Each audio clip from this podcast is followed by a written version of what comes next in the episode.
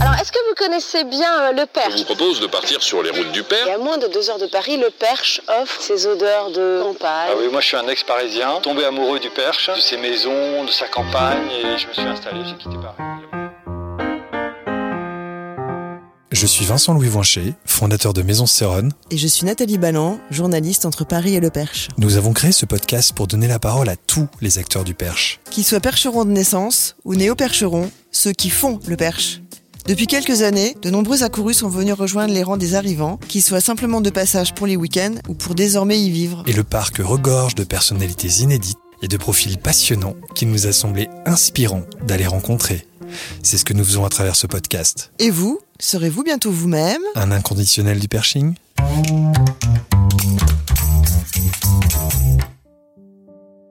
Nan Beauregard est écrivain et Éric Maison est artiste. Couple à la ville et à la campagne, ils ont choisi le Perche pour créer un centre dédié à l'art, la Villa des Illusions. C'est un artist run space, soit un tiers-lieu fondé et autogéré par des artistes. Ils y organisent des résidences, des performances et des expositions. Je leur ai rendu visite à Belém, où se trouve la villa.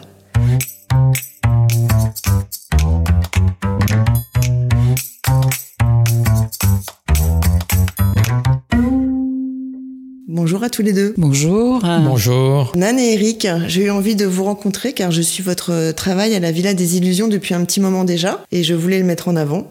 Est-ce que vous pouvez vous présenter l'un et l'autre? Nan Beauregard, euh, je suis auteur, j'ai écrit euh, plusieurs romans. Mon cinquième roman vient de sortir chez Ramsay. Le premier était chez POL. Mon cinquième roman s'appelle La fissure et c'est un- une réflexion euh, romancée sur la perte. Voilà, qu'est-ce que ça... La perte et l'exil, je dirais. Eric? Je suis artiste plasticien depuis déjà de nombreuses années. et J'ai aussi une casquette de commissaire d'exposition, donc j'aime bien travailler aussi avec d'autres artistes et, et montrer leur travail. Quelle est votre histoire avec le Perche? Alors l'histoire avec le Perche a démarré euh, il y a déjà près de 15 ans et c'était vraiment une rencontre avec un paysage, avec, euh, avec une nature qui est, qui est incroyable dans, dans ce parc naturel du Perche. Et pour moi, c'était en écho avec des souvenirs d'enfance euh, dans le village de ma grand-mère, mais qui, qui, elle, habitait en Champagne. Donc c'est une région qui est à l'opposé, je dirais, géographiquement, Mhm. mais où j'ai retrouvé vraiment des, des sensations de, de l'enfance, notamment à, à travers ces, ces paysages magnifiques. Vous l'avez découvert ensemble? Nous l'avons découvert ensemble et, et comme souvent, c'est par le biais d'amis, d'amis, d'amis et voilà. Ensuite, ça a été qui ont, qui ont permis cette rencontre avec ces, cette région et, et ces paysages incroyables. Et euh, toi, Nan, c'était aussi un coup de foudre euh, Ah, pas euh, du tout. non, non, pas du tout. C'est-à-dire que je, je ne m'attendais pas du tout à, à me passionner pour un lieu, comme comme c'est arrivé avec, euh, avec le Perche. Euh, au contraire, la nature, c'était un peu compliqué pour moi parce que je trouvais que c'était, ça grouillait trop. C'était, c'était trop, euh, trop, trop. Il y avait trop de bestioles, trop de, voilà. Et puis finalement, euh, non, mais voilà, c'est un pays que j'adore. euh, j'a- J'aime beaucoup les gens. Ici passe des tas de choses. Les gens sont passionnants, ouverts, intéressés par tout ce qui concerne la création, l'art. Et donc, euh, vraiment, j'y suis extrêmement heureuse et extrêmement bien. Et toi, tu es de quelle origine Est-ce que tu es parisienne, parisienne ou? Moi, je viens d'ailleurs, voilà, et je suis aussi parisienne euh, d'adoption, mais euh, je suis percheronne aussi d'adoption, voilà, je, vraiment. Alors, comment vous est venue cette idée de, de créer un lieu dédié à l'art ici à Belém L'idée, c'était vraiment d'avoir un lieu de travail, un lieu de création, un lieu de travail, ce qui est ce que nous n'avions pas tout à fait euh, euh, quand nous sommes arrivés dans le Perche, puisqu'on a habité dans un premier village à Boissy-Mogis, donc qui est pas très très loin euh, de Belém, mais où la configuration des lieux rendait le travail, enfin notre travail de création un peu plus difficile. Et les choses se sont ensuite mises en place assez naturellement ici à Belém, avec cette Villa des Illusions, euh, euh, qui est un pavillon des années 60 qu'on a complètement euh, laisser dans son jus, entre guillemets, Ouais. mais pour en faire un lieu de création et de diffusion euh, artistique. Et pourquoi ce nom de Villa des Illusions? Alors là, C'est un peu à double tranchant. non, parce que alors on peut écrire euh, Villa des illusions euh, en, en trois mots ou aussi Villa des illusions, puisque finalement l'art c'est un peu, c'est une forme d'illusion aussi. hein, c'est un jeu comme ça sur le regard. Mais ce qui est intéressant, c'est que le, le- le nom de la Villa des illusions. Chacun de nous deux est persuadé que c'est c'est lui qui l'a inventé. Ah. Donc euh, c'est venu comme ça. Moi, je pense que c'est à cause de. euh, y a- je sais qu'il y a une époque où la Villa des Illusions c'était un lieu de de prostitution. Et je trouvais l'idée assez drôle, assez, assez, assez intéressante par rapport au, par rapport au désir, en fait. D'accord. Voilà, bon, mais c'est- pour moi, c'était un jeu comme ça. Puis ça fait un peu sorcière aussi, un peu musée Grévin, un peu un lieu comme ça où, on a envie d'aller, où on a envie de rentrer, de visiter, de voir ce qui s'y passe. Intrigant, c'est le intrigue. mot. Ouais, Ouais. c'est ça. Ouais, les, les maisons des illusions, c'était un mot qu'on donnait pour les maisons closes. D'accord. Donc voilà, ça, ça nous, ça nous, euh, on a trouvé ça très, enfin voilà, avec un peu d'humour, c'est, c'est toujours mieux. Et, et puis aussi parce que euh, j'espère que c'est le cas d'un certain nombre d'artistes, il faut jamais trop se prendre au sérieux. Donc euh, c'est bien d'avoir des illusions en sachant que les désillusions sont pas très loin et inversement. Des désillusions appellent de nouvelles illusions. Donc voilà, c'est ce, cet aller-retour que, que, que nous aimons bien et, et, et ça marche. euh, Enfin voilà, le, le nom prédétermine forcément quelque chose. D'accord. Nan, tu voulais rajouter quelque Oui, je chose voulais dire que euh, dans, dans Bélem, il y a une, une rue qui s'appelle Villa Close Oui. et un lieu euh, de vente d'objets d'antiquité euh, qui, qui s'appelle la Maison Close. Oui, je vois très bien. Voilà. Et les gens sont persuadés, ceux qui ne connaissent pas, qu'il y a une maison close. Et il semblerait qu'il y a même une dame qui a réclamé dans son village une maison close. Mais comment ils ont une maison close à Bélem et pas chez nous? Et elle c'était très sérieux en fait. Sa demande était très sérieuse. C'est étonnant, hein, mais c'est comme ça. Comment fonctionnez-vous à la Villa des Illusions? Parce que euh, je me rappelle que tu m'as dit, Nan, euh, hors micro, que vous n'aviez pas de subvention. Quel est votre mode de fonctionnement? Comment vous financez-vous? Enfin, Alors on a créé une association qui est l'association de la Villa des Illusions, qui est une association de loi de 1901. Et effectivement, notre parti pris, ça a été au moins dans un premier temps euh, d'essayer de développer les choses de manière euh, euh, en totale autonomie, sans être aidé ni par euh, euh, ni par la mairie, ni par euh, ni par la région, ni par le département, pour lancer vraiment les choses.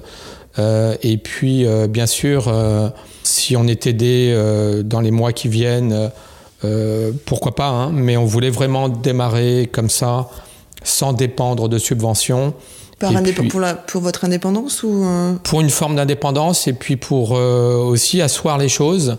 Euh, parce que si finalement euh, cette villa est toujours debout euh, trois ans après sa création, c'est qu'on a réussi à asseoir des choses. Donc voilà, c'est aussi un gage de pérennité quelque part d'arriver à faire fonctionner les choses sans subvention, en se débrouillant avec les moyens du bord et, même plus que ça. Donc vous l'avez créé en plein Covid finalement? Oui, à la sortie du Covid, on a on avait l'idée d'une inauguration avant que le Covid arrive, enfin ou concomitamment, et puis du coup ça a été retardé d'une année, mais mais c'était pas plus mal finalement. On a on a le temps, on se donne du temps en tout cas. Finalement, la Villa des Illusions, c'est une, c'est né aussi avec la rencontre avec ce lieu qui est un pavillon de banlieue. euh, bon, les gens regardent sans beaucoup d'intérêt euh, les pavillons de banlieue. Bah, c'est un pavillon dans une rue où il y en a pas. Il y, en a très peu à Bélem. Et c'est vrai qu'on a une espèce de coup de foudre pour ce lieu un peu euh, qui, qui arrive là euh, comme, comme un cheveu dans la soupe, on ne sait pas pourquoi. Et on a décidé de le, de le garder dans, dans, dans son jus. Et on l'a tout de suite aimé. Moi, j'ai tout de suite aimé ce lieu. Et donc, on l'a gardé tel quel et on a juste réparé ce qui était cassé. Et tout le reste a été conservé. Et la seule chose qui me manque, moi, ici, c'est une photo de Georges Pompidou en président de la République. Oui, parce que Parce ça- que je trouve que ça, Ça irait. correspond à l'époque. Oui, exactement, ça correspond à cette époque. Bon, Non, donc il, faut dire aussi que vous avez une maison juste à côté et que vous avez un jardin, euh, du coup, qui est devenu commun euh, maintenant, puisque c'est, vous êtes voisins finalement. Vous étiez voisins de cette villa des illusions et c'est comme ça que, que vous avez euh, découvert l'endroit. Exactement. Ah oui, il y avait cette proximité. Et puis c'était l'idée d'avoir un, un lieu de création euh, juste à côté, qu'on n'ait pas 10 km ou 15 km pour se rendre à l'atelier. Donc là, l'idée, euh, c'est que j'ai des pantoufles hein, qui me permettent de circuler aussi bien à la Villa des Illusions que chez moi. Donc je fais 20 mètres et, et ça me permet d'aller à l'atelier céramique à 23 heures le soir s'il faut ce qui serait plus compliqué si, euh, si c'était si c'était loin, surtout en plein hiver. Donc ici à la villa, vous accueillez des résidents. Toi, Nan, tu es plus sur les résidences euh, littéraires. Oui, c'est ça. Toi, Eric, sur les résidences euh, de céramique. Plasticien, ou céramiste. plasticien. Ouais. Comment vous départagez le temps? Enfin, comment comment vous décidez qui arrive quand? Combien de temps dure une résidence? Enfin, Comment vous fonctionnez? Alors, en ce qui me concerne, euh, je, donc je lis beaucoup, beaucoup de livres, évidemment, puisque ça m'intéresse de voir comment les, comment les gens, les, comment les écrivains voient le monde aujourd'hui, comment ils le perçoivent et comment ils le traduisent. Donc, euh, et quand je rencontre un livre, euh, je- j'essaye de rencontrer son auteur, enfin j'essaye pas, je rencontre son auteur, donc soit en passant par les attachés de presse, par les éditeurs ou sur les réseaux sociaux, beaucoup sur Instagram. Et donc je les rencontre, on discute, euh, ils viennent ici, ils regardent le lieu, ils observent. On parle beaucoup autour de leurs livres et autour de leur vie. Et à travers ce qu'ils me racontent, euh, je leur propose, mais on fait ça à deux évidemment, une sorte de performance. Et donc il y a un week-end où ils s'installent ici vraiment et on travaille sur cette performance à deux. Quel genre de performance? Par exemple, euh, la prochaine qui va venir s'appelle Gaëlle Obiegli. Et c'est une écrivain dont j'apprécie énormément le travail. Elle a écrit son dernier roman, s'appelle Totalement Inconnu. Et euh, elle, c'est chez Bourgois, l'éditeur. Et en fait, c'est, tout à fait étonnant. D'abord, c'est une écriture étonnante, très, très nouvelle. Et elle, euh, elle prend comme personnage, ou plutôt elle s'identifie au soldat inconnu. Et elle pense à la place du soldat inconnu. Mais elle, en soldat inconnu, et elle nous montre comment chemine la pensée. Qu'est-ce que c'est qu'une pensée? Comment ça marche une pensée? Et elle arrive à dire ça. Et donc, euh, on a beaucoup parlé et je lui ai demandé ce à quoi elle pensait comme performance que- qu'elle pourrait faire ou qu'on pourrait faire ensemble. Donc, elle m'a proposé de travailler avec euh, les spectateurs. Donc, elle va poser des, des- les spectateurs vont lui poser des questions et elle va répondre selon son livre. Voilà. Donc, euh, En se mettant à la place du soldat inconnu. en se mettant à la place du soldat inconnu. Donc les gens seront invités à poser toutes sortes de questions. Donc ils peuvent même le prendre comme un voyant ou comme euh, ou poser des questions sur son histoire ou elle ou elle son histoire à elle. Voilà, c'est très ouvert. Voilà. Et puis on a j'ai prévu aussi une une jeune artiste qui écrit aussi qui s'appelle Isadora Chen et qui elle va faire un travail à la fois de céramique et d'écriture, puisqu'elle va disséminer, elle va faire une espèce de jeu de piste dans, le- dans les jardins. Elle va disséminer des objets euh, qui seront euh, en- en- enveloppés dans de la céramique, et il y aura une, une espèce de chasse au trésor euh, dans le jardin.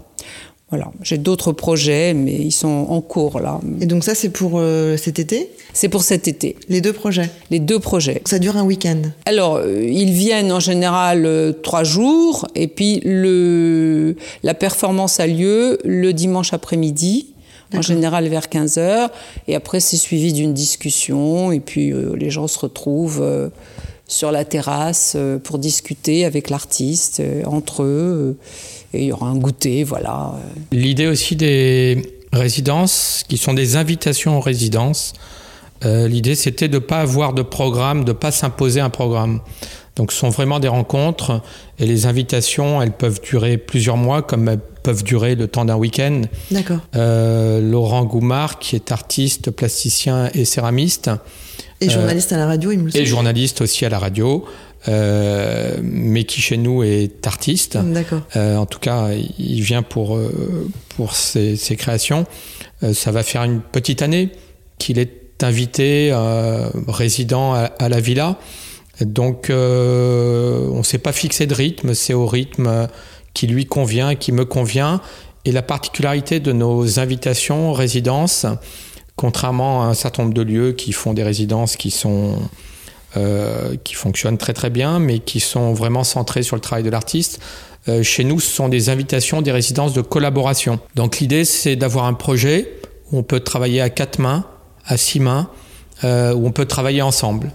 Et on a conçu la Villa des Illusions aussi comme un outil pour nous Nan pour son écriture, moi pour mon travail plastique, pour que ça soit un outil et qui, nous emmène dans une dynamique là où, nous, n'irions pas forcément seuls. Et aussi emmener les artistes vers des endroits où ils n'iraient pas forcément tout seuls.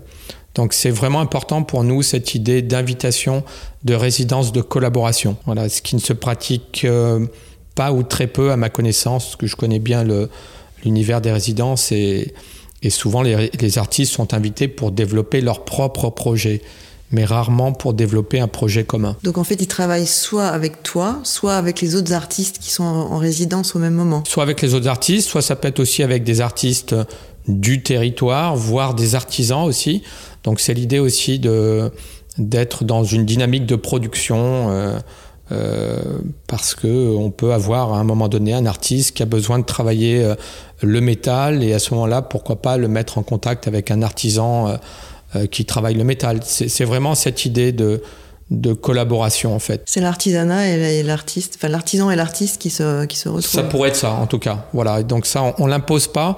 C'est pour ça que c'est difficile pour nous, enfin ça aurait pas beaucoup de sens de dire voilà, ça va durer tant de temps, il faut venir pendant trois mois, temps plein. Pour le moment, on est vraiment dans une forme expérimentale, euh, voilà, et qui s'adapte au projet de chacun. Donc, euh, c'était aussi l'idée de ne pas s'imposer de, limites, en fait, euh, puisque les limites, de toute façon, on sait qu'elles vont venir d'elles-mêmes, soit parce qu'on a un temps limité, soit parce qu'on a un budget limité.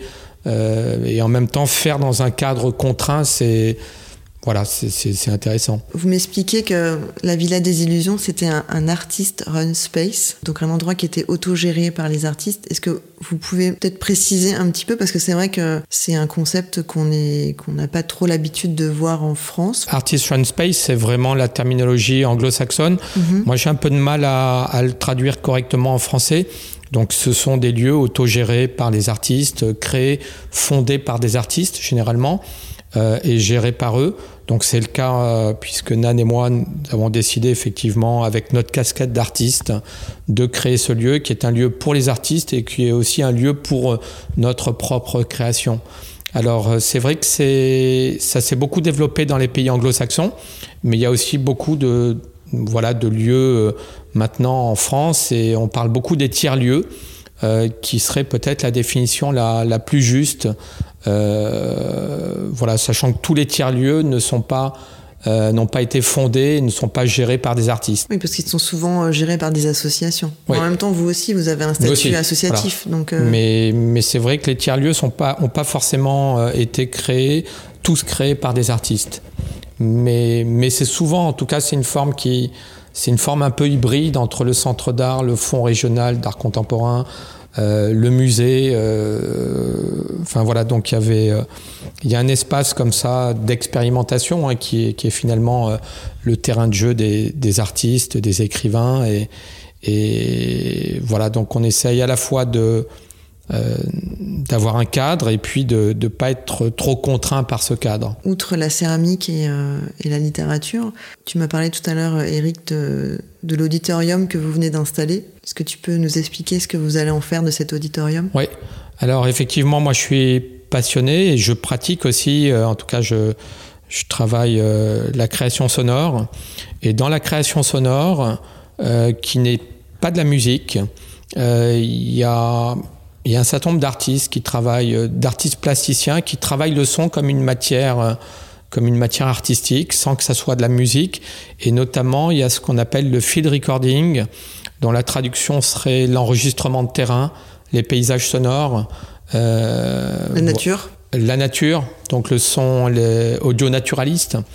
Euh, et il y a des artistes qui travaillent avec cette matière première, qui est, le son, et notamment le son nature, pour, euh, pour, pour en faire des pièces sonores, en fait. Hein. voilà, donc on a notre première exposition à la Villa des Illusions. C'était Félix Blum, qui est un artiste français, mais qui vit en Amérique du Sud mais qui travaille un peu partout dans le monde, mais, mais surtout en Amérique du Sud, et euh, qui, avec lequel on avait présenté une installation sonore dans notre espace d'exposition, euh, et qui était en fait euh, une création sonore sur les rues de Mexico, notamment les marchands dans une rue de Mexico bien, mm-hmm. bien particulière. Et c'était un, voilà, c'était un très très beau travail qui s'écoutaient avant de se regarder. Et, je, trouve que c'est important. En tout cas, moi, c'est un travail que je trouve intéressant, puisqu'on est dans le son et plus que dans l'image. D'accord. Nan, tu voulais dire quelque chose J'ai beaucoup aimé cette installation. En fait, ça se présentait comme des petites boîtes à musique. Il y en avait, je sais pas, peut-être euh, une vingtaine, une trentaine sur une table, les unes à côté des autres. Et donc chaque fois qu'on ouvrait la boîte à musique, on entendait un, vendeur, peut-être à la sauvette, je ne sais pas, mais en tout cas un vendeur qui disait acheter des chaussures en espagnol, évidemment, acheter mes chaussures, acheter mes chaussures, acheter mes chaussures. Et la, boîte suivante, la boîte à musique suivante, c'était celui qui vendait, je sais pas, des asperges ou des haricots, etc. Et donc on faisait une expérience avec les spectateurs, on les installait chacun debout devant une boîte à musique, et on disait, bah, vous en ouvrez une, et puis à mon top, vous les ouvrez toutes. Et là, on était immergé, vraiment c'était une immersion, immergé dans un marché de Mexico. C'était formidable. Et ça durait combien de temps à peu près? C'était en boucle. En, fait, ça pouvait durer le temps qu'on voulait. Euh, quand on refermait les boîtes, euh, la rue se taisait. Quand on les ouvrait, euh, ça se mettait à parler. Donc c'est le spectateur, en fait, le visiteur qui construisait son expérience euh, de la rue de Mexico à Belém. C'était magnifique. Et donc il n'y avait pas d'image parce que tu me disais que... Non, il n'y avait pas d'image, mais c'était une installation, donc c'était quand même une exposition. Mhm. Euh, il n'y avait pas d'image au sens où c'était des boîtes à musique disposées d'une façon euh, bien particulière par l'artiste. Et l'idée, c'est effectivement avec cet auditorium qu'on vient de mettre en place, avec ces enceintes monumentales qui sont parfaitement adaptées pour le, field recording, donc l'enregistrement audio naturaliste, hein, donc c'est vraiment les sons de la nature. Et étant dans un village au cœur du Perche, euh, forcément la présence de la nature, elle est, elle est, elle est, elle est très très forte. Hein. Donc pour nous, ça a beaucoup de sens. Euh, de partager, de faire partager avec le public euh, nos coups de cœur pour tout ce qui concerne les paysages sonores, hein, qui, qui, sont encore une fois, il y a peut-être une centaine d'artistes euh, très connu dans le monde, qui euh, très connu ou moins connu, en tout cas dans ce petit milieu des, des artistes euh, sonores. et l'idée, c'est de faire connaître un peu mieux cette cette création niche entre guillemets. Et les gens qui viennent donc assister à ces performances, est-ce qu'ils doivent payer un droit d'entrée ou est-ce qu'ils s'inscrivent et il y a un nombre de places limitées et après c'est fini Alors il y a un nombre de places limitées puisqu'on a une jauge, on peut accueillir jusqu'à 15-20 personnes. on a jusqu'à présent, on n'a jamais fait d'événement payant. Euh, à la Villa des Illusions. Voilà, donc euh, on est sur ce mode, euh, on est sur ce mode-là. Et en tout cas, étant une association, bien sûr, on accepte les dons, mais pour le moment, on a toujours fait en sorte que les événements soient accessibles sans droit d'entrée. Si la jauge est de 15 personnes et que l'expérience, enfin la performance peut se répéter en boucle, vous pouvez faire rentrer beaucoup plus de gens ou c'est vraiment un, nombre de limité que vous êtes fixé parce que voilà. On, est limité par le lieu à pour un confort d'écoute à 10 20 personnes maximum hein. mais les gens peuvent rester combien de temps? Par exemple s'il reste un quart d'heure est-ce qu'après on peut faire rentrer d'autres personnes ou? Ça va dépendre des, des pièces sonores qu'on va donner euh, enfin qu'on va qu'on va programmer. Il y a des pièces sonores qui peuvent être très courtes hein, de 10 minutes puis il y a des pièces sonores qui peuvent durer 50, 50 euh, à 60 minutes. À 60 minutes hein, c'est... Mhm. C'est-à-dire que ça dépend de la forme que ça prend. Si c'est une exposition comme par exemple euh, il y a eu pour Bloom, bah, les gens peuvent se succéder. Quoi. Il n'y a pas de, il y a pas de limite à ce moment-là. Oui, c'était ça ma question. Oui, voilà, c'est ce que j'ai compris. Oui. Oui, oui. pour la partie exposition, hein, qui est donc au rez-de-chaussée de la villa. Par contre, dans l'auditorium, où là, on programme à la fois des lectures, euh, des performances ou des sessions d'écoute. Là, on va être dans la durée de la session d'écoute telle qu'elle a été programmée. Mhm, d'accord. Bon, après, il y aurait peut-être la possibilité de, passer un chapeau pour certaines occasions, mais on l'a jamais fait. Je ne sais pas du tout. Oui, puis là, on a surtout fonctionné par des dons, euh, et l'idée, c'était euh, euh, d'être autosuffisant sur nos ressources jusqu'à présent. Mhm. maintenant, ça va faire quasiment trois ans qu'on fonctionne, et pour aller plus loin, effectivement euh, on va forcément à un moment ou à un autre euh, demander en plus des dons, des subventions euh, qui serviront aux résidences des artistes. parce qu'on peut aussi avoir des, résidents qui ont besoin à un moment donné de produire certaines pièces et la production, ça coûte de l'argent. Oui, je pensais notamment à la terre quand vous faites de la céramique ou le, four qui coûte de l'argent. Exactement. Et qui coûte de plus en plus euh, cher maintenant. Donc euh, les céramistes qui viennent travailler ici, ils apportent leur terre ou? Non, non, c'est fourni, euh, c'est fourni par la villa. tout le matériel, toutes les cuissons sont faites ici. Le matériel est fourni. Après, si c'est un matériel spécifique, rien n'empêche les céramistes de venir avec peut-être un matériel dont ils ont absolument mm. besoin. Mais l'idée, c'est qu'ils puissent produire produire ici à la villa. Et les gens qui viennent assister aux performances, aux expositions, est-ce que c'est euh, des gens qui sont là au week-end, des, urbains plutôt qui viennent se ressourcer le week-end, ou est-ce que c'est aussi des locaux? Enfin, quel est le, quels sont les gens qui viennent vous voir ici? Alors c'est très et volontairement on voulait on voulait que ça soit mélangé, oui. Euh, puisqu'on s'adresse à tous les publics, mm-hmm. euh, de tous les âges. Et je pense que notre public euh, le plus fidèle et le plus proche, ce sont nos voisins qui ont près de 90 ans, euh, qui sont extrêmement curieux euh, de toutes les créations et à tel point que Marcel participe aussi à nos ateliers de céramique, à nos stages de céramique, avec une simplicité et une facilité euh, assez incroyable. Alors ce qu'il y a de très amusant et de très touchant, c'est que Marcel, quand il vient aux ateliers de céramique, fait des objets pour ses petites filles. Oh, c'est mignon. Alors que d'habitude, c'est le contraire. C'est ça qui est merveilleux. Ce sont les enfants qui font pour les parents ou les grands-parents. Et là, c'est le grand-père et les petites filles qui ont 18, euh, 20 ans adorent ces objets. Alors, qu'est-ce qu'il fait pour ces petites filles comme objet? Il fait des tasses, des objets qui leur servent au quotidien, vous voyez. Des oui, voilà, des, bols. De l'utilitaire. Et c'est très beau. Ce qu'il fait est très beau. Il y, a, ça, il y a une fraîcheur, une naïveté qui est, euh, qui est formidable, qui est merveilleuse. Et euh, les ateliers de céramique, vous les organisez sur quelle, euh, à quelle fréquence? Alors, sur la première année, euh, j'ai monté l'atelier avec une fréquence tous les 15 jours. Donc, les gens sont venus pendant une petite année, tous les 15 jours.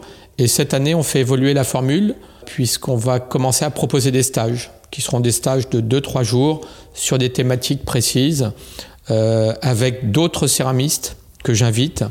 Donc le prochain stage, ce sera Emmanuel Hiron, euh, qui est une, euh, céramiste euh, qui fait des très très belles choses, notamment en modelage, sculpture, voilà, en, grès et en porcelaine. Et, l'idée, ça sera aussi d'inviter maintenant des céramistes euh, le temps d'un stage, euh, d'un week-end. Mais est-ce que ces, ces céramistes viendront donner des cours ou juste... Euh, le temps d'un stage. D'accord. Trois jours, quitte à ce que ce soit un stage en deux temps, deux ou trois jours, puis un mois après, une fois que la terre a séché, que les pièces ont séché, euh, mhm. travailler plus le décor. À propos d'Emmanuel Hiron, euh, qui va animer ce stage, donc, en fait, c'est une, une jeune femme qui est, qui est tout à fait charmante, délicieuse, et qui est très féministe. Et elle fait des bijoux en céramique qui sont des bijoux féministes. Donc, euh, c'est très joli. On ne sait pas toujours ce que ça représente, mais voilà, c'est dans ce cadre-là de, de, ce féminisme euh, des jeunes femmes d'aujourd'hui. C'est très intéressant. Vous êtes dans l'air du temps. oui. Mais le perche est dans l'air du temps, puisque j'ai le souvenir, c'était il y a déjà 4 ou 5 ans, je crois qu'il y avait un calendrier euh, d'agricultrices percheronnes euh, qui avait été édité avec euh, les agricultrices qui étaient donc prises en photo nues euh, donc c'était une, espèce de clin d'œil au calendrier Michelin en fait, euh, Michelin Pirelli, ou Pirelli. ou Pirelli, ouais c'est ça. hein. Et donc euh, donc voilà. Bon, je suis pas sûre que ce soit, ce soit très bien vu maintenant ce- de faire un calendrier de, de- d'agricultrice. En, en tout cas, elle l'avait fait avec beaucoup d'humour et, euh, et je pense qu'elle s'était beaucoup amusée. Est-ce que vous voulez parler des prochaines performances, euh, Alors il y a deux, stages euh, Il y a deux expos pour ma part qui se préparent. Donc il y a une exposition qui va démarrer cet été, euh, qui va s'appeler Greetings, qui seront, ça sera une exposition de cartes postales un peu particulière, puisque ce seront des cartes postales céramiques. Euh, et ça, c'est pour mettre en avant notre travail d'édition. Euh, L'idée de la villa, c'est aussi de développer des éditions d'artistes, donc des objets ou des livres en série limitée. Et là, j'ai invité une vingtaine d'artistes euh, à qui j'ai proposé euh, de réaliser leurs cartes postales céramiques éditées à 30 exemplaires qui seront donc vendus. et qui seront vendus 200 euros l'exemplaire. Cette exposition se déroulera au manoir de la Veuve, Mhm. euh, pas très loin de Boissy-Mogis, et à la Villa des Illusions cet été à partir du 15 juillet. Tout l'été jusqu'aux Journées du patrimoine, donc c'est le week-end du 17-18 septembre. Et généralement, en fait, la villa est, est ouverte au public ou est-ce qu'il faut prendre rendez-vous si, enfin, en de- en dehors des périodes où il y a des... Alors, lors des vernissages, des, des inaugurations, c'est ouvert au public. Et en dehors de ces, de ces plages, de ces, de ces jours-là, c'est sur rendez-vous. Donc vous pouvez accueillir des gens qui viennent, qui Ouais, sont curieux suffit de... de nous envoyer un message sur Instagram ou nous appeler et on les accueillera avec, euh, avec beaucoup de plaisir. La, la Villa des Illusions, c'est un lieu euh, de travail, de réflexion euh, et un lieu de bonheur, en fait. Mais c'est vrai qu'on s'y sent bien. Oui, Il y a des bonnes vibes ici. ben voilà. Ben oui, beaucoup de gens nous disent ça. Merci beaucoup, Nan. Merci, Eric. Merci, merci beaucoup et à très bientôt. À très bientôt. À bientôt. Et nous, on se retrouve très bientôt pour un prochain épisode. En attendant, restez perchés. Thank you.